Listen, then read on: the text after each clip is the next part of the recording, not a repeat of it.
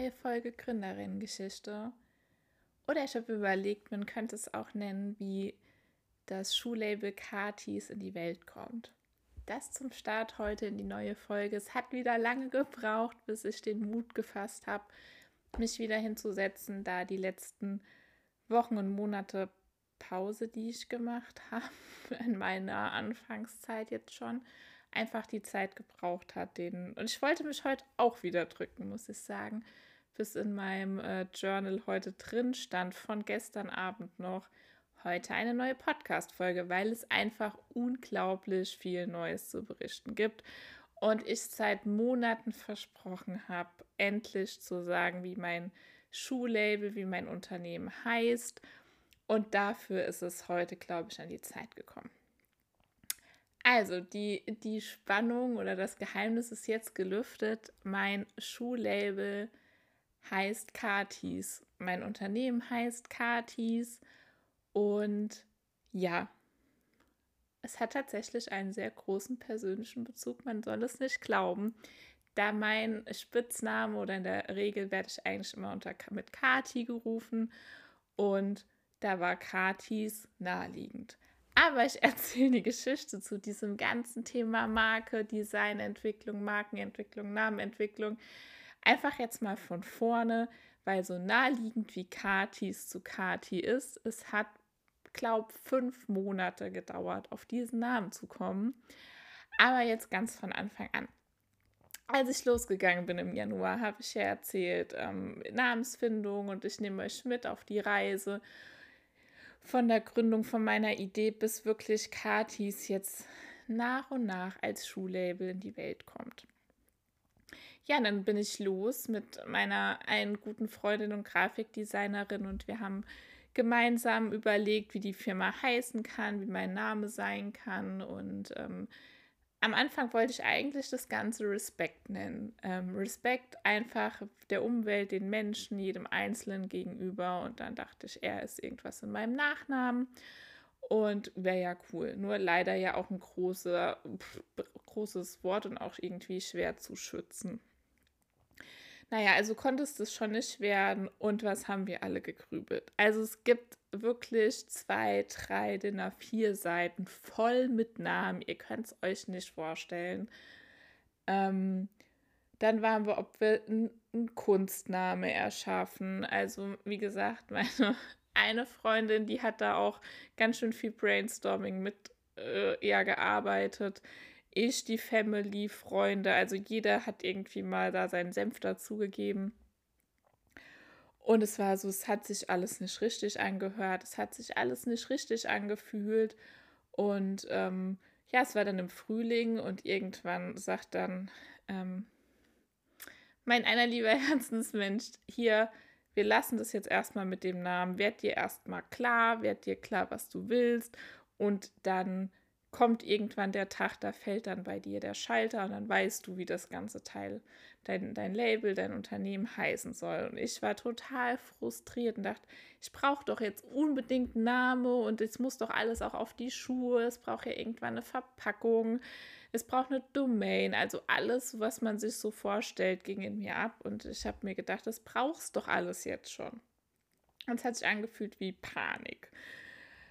Naja, aber letztendlich war es ja noch gar nicht so weit. Und dann war ja dann die Entscheidung erstmal mit meinem persönlichen Namen quasi erstmal in die, die Gründung publik zu machen und dann Bezug zu haben, weil letztendlich all das, was mein Unternehmen erschafft, ähm, meine Marke, mein Schuh, alles ist Kati einfach. Wirklich jeder, jedes Fitzelchen an meinem Schuh ist Mühe, Not, Liebe, Herz, alles von mir ausgesucht, gezeichnet, mir beigebracht, Lieferanten gesucht, schlaflose Nächte, hoch, tief, ist alles einfach in diesem Label verpackt. Da steht komplett ich mit allem dahinter, mit meinen Werten.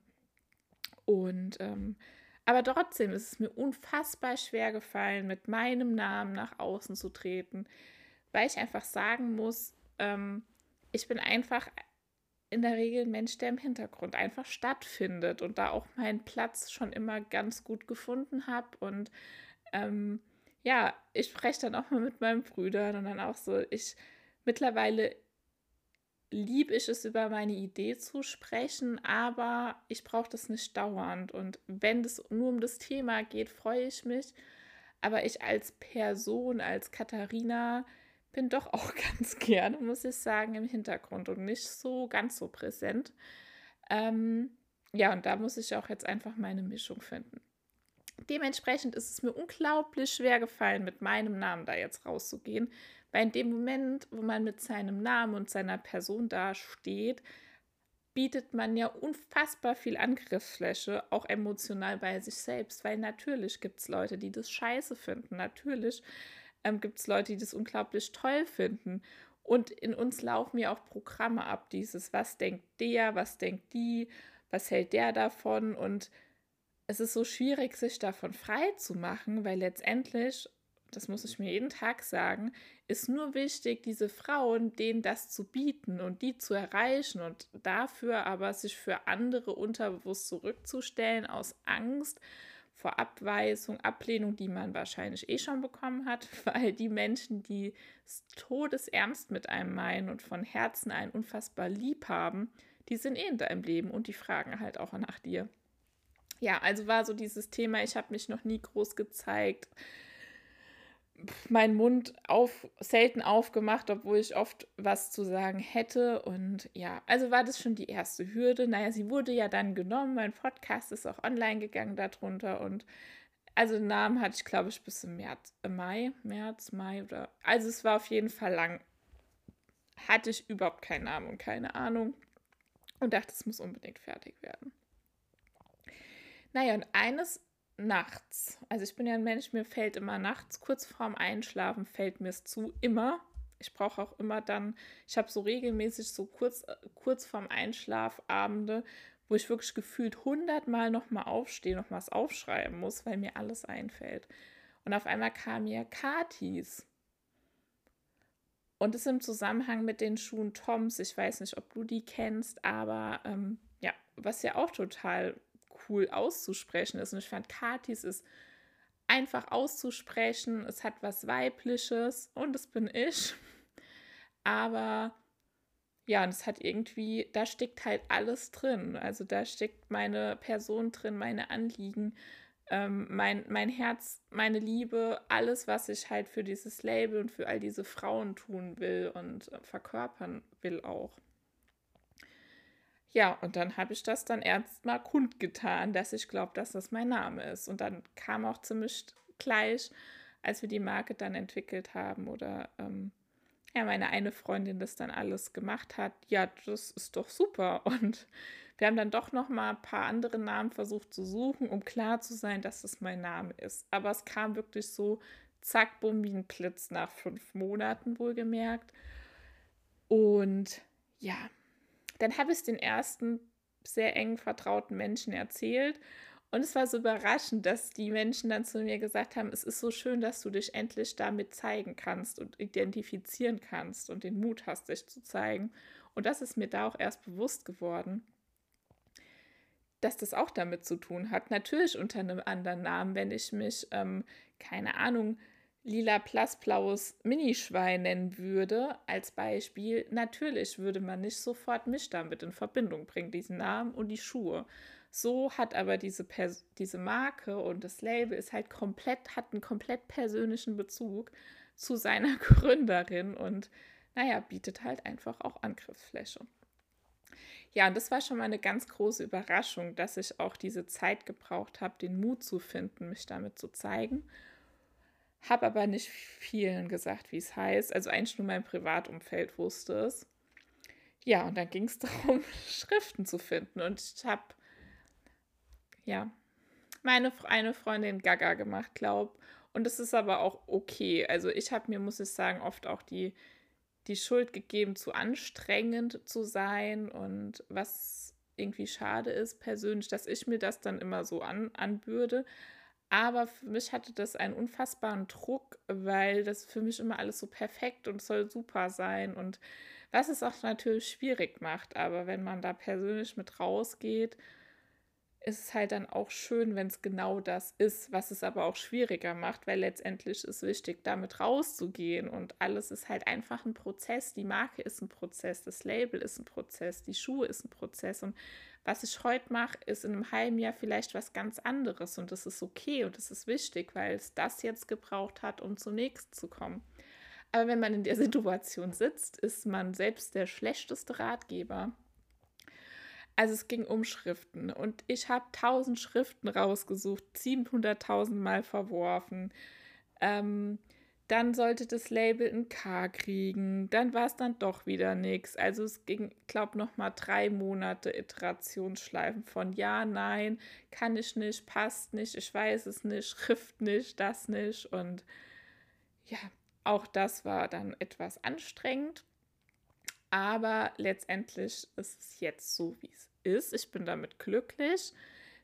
Und was ich nämlich so spannend fand, ich habe dann irgendwann, als ich in meinem Heimaturlaub war, erzählt hier mit meinem Label. Und da fand ich so lustig. Und das, die eine Seite ist dieses Perfekte und dieses Passende. Und dann kommt eine männliche Seite, aber die mir unfassbar viel gebracht hat, auch aus dieser Perspektive zu sehen. Weil ich werde nie vergessen, ich saß auf der Terrasse zu Hause und erzähle dann über mein Logo und Kram. Und dann sagt mein Papa so, ey, ganz ehrlich, scheiß auf deine Visitenkarten. Da muss, die muss nicht perfekt sein und du musst nicht die tollsten Farben formen und das von Anfang an haben. Du brauchst deine Schuhe. Das ist das Wichtigste.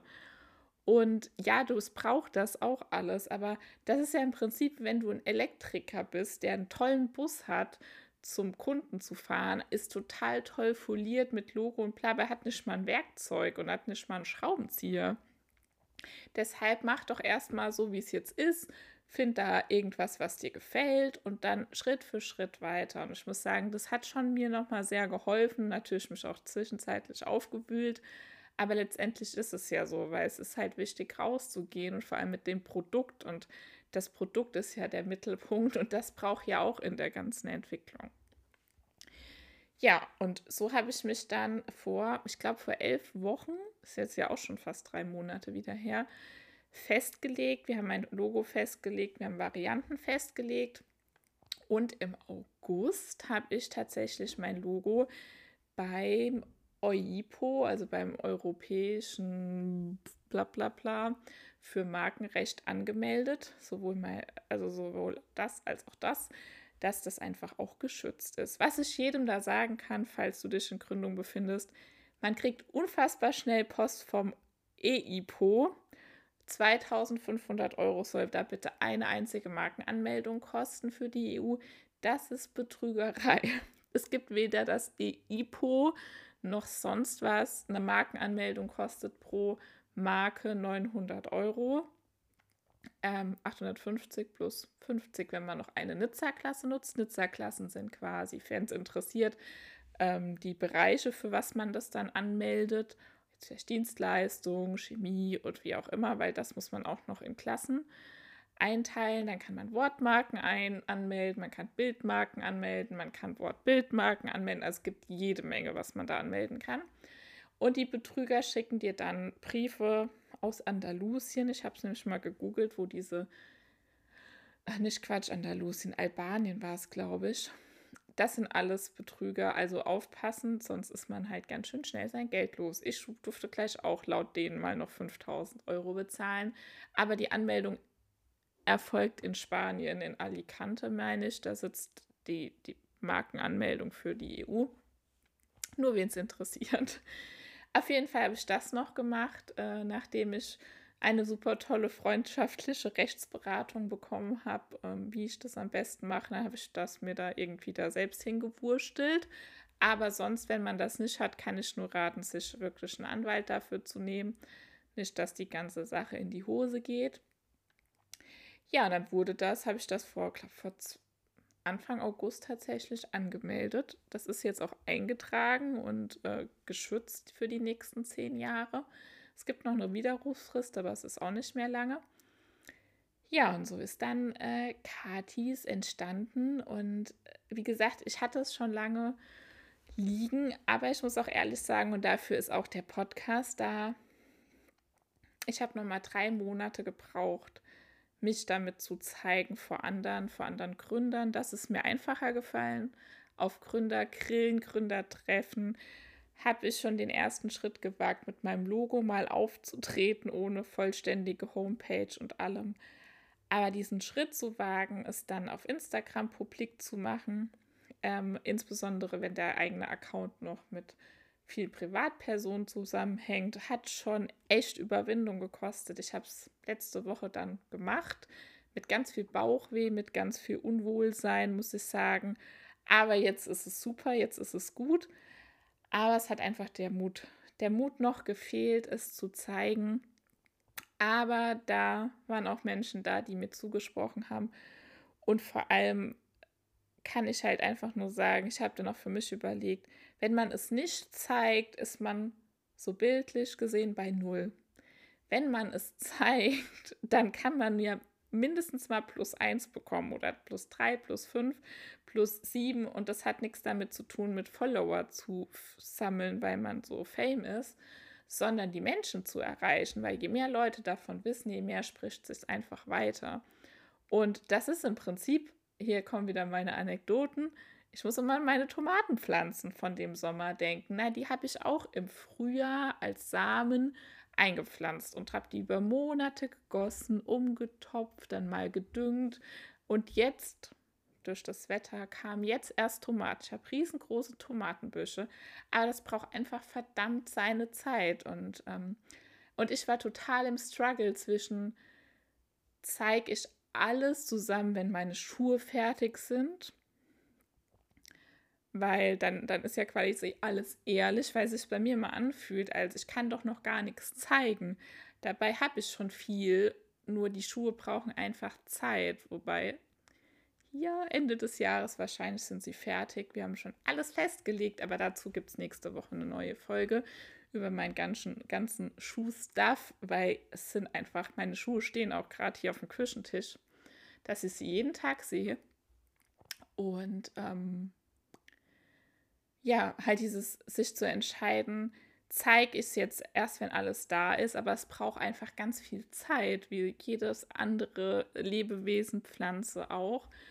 Oder fange ich jetzt an, es zu zeigen und mache mich dabei vielleicht noch angreifbarer, aber kann halt einfach Menschen erreichen, die, es interessiert, weil die, die es interessiert, die bleiben und die, die gehen, die wären auch so gegangen. Also dann einfach zu sagen, ja, ciao Kakao, äh, dann ist Platz einfach für neue Menschen. Und wie gesagt, das wollte ich euch heute einfach erzählen. Wenn ihr sowas habt, sprecht mit Freunden, mit Familie, mit Neutralen, mit Mitgründern oder auch anderen Gründern, Gründerinnen.